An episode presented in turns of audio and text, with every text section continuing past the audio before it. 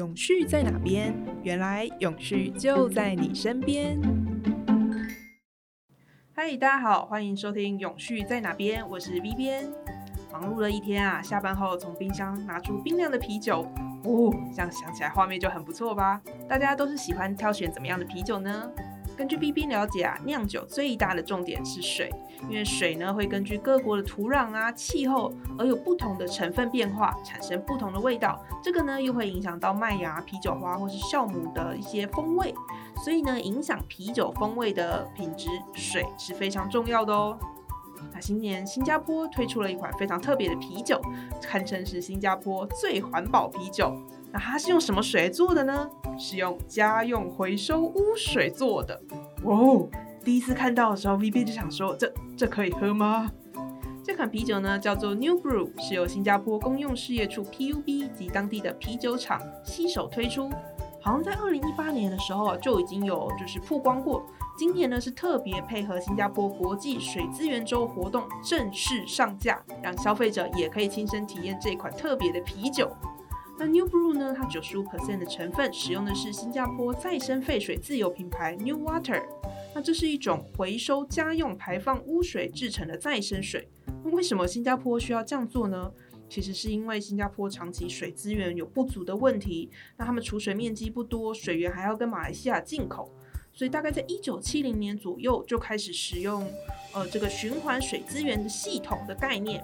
那二零零三年左右呢，新生水 New Water 就是新加坡供水的主要来源。那大部分呢是用在工业用水上，不过干旱的时候它也会填补到民生用水的水库里面。目前 New Water 啊，它已经可以供给新加坡大约四十 percent 的用水。那这个污水是要怎么样再使用呢？其实啊，还有经过三大净化步骤。首先呢，会过滤掉细菌。再透过逆渗透的处理，排除掉水分子以外的物质，最后再由紫外线消毒，确保所有的残留物质都被杀光光。这个新生水呢，新加坡表示啊，已经通过了科学测试，符合世界卫生组织的饮用水标准，完全符合健康，是可以使用的啦。那其实这个饮用水其实更代表的是新加坡对于水资源循环再利用的重视，还有期待他们整个国家的永续未来发展的一个目标哦。那查了一下哦，这个 New Brew 每罐呢是三百三十毫升，平均一罐售价大概是四点五元新加坡币，换算下来大概是台币九十七元，可能比一些我们常喝的啤酒再贵一点点，但是呢，它有这个新生水的特色，也许会是一个很好的卖点。研发这款啤酒的酿酒师就觉得，哎，其实新生水是有特色的哦。它不但口味是中性的，还可以自行在水中添加特殊的盐或是成分，那打造出他们想要的水质风味。那让啤酒呢就可以硬硬的去做变化，不会受到任何的限制。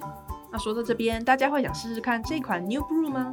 其实 V B N 是蛮想试试看的，因为听说其实不管是外观看起来，或是实际上喝起来，都跟一般的啤酒没有两样。不过也是有人觉得说，嗯，总觉得过不去心里的那一关。大家是怎么想的呢？欢迎一个留言跟我们分享哦。那今天这一集永续在哪边就到这里，喜欢欢迎按喜欢，分享欢迎帮我们分享，也欢迎留下你的五星好评。永续在哪边？我们下次见喽，拜拜。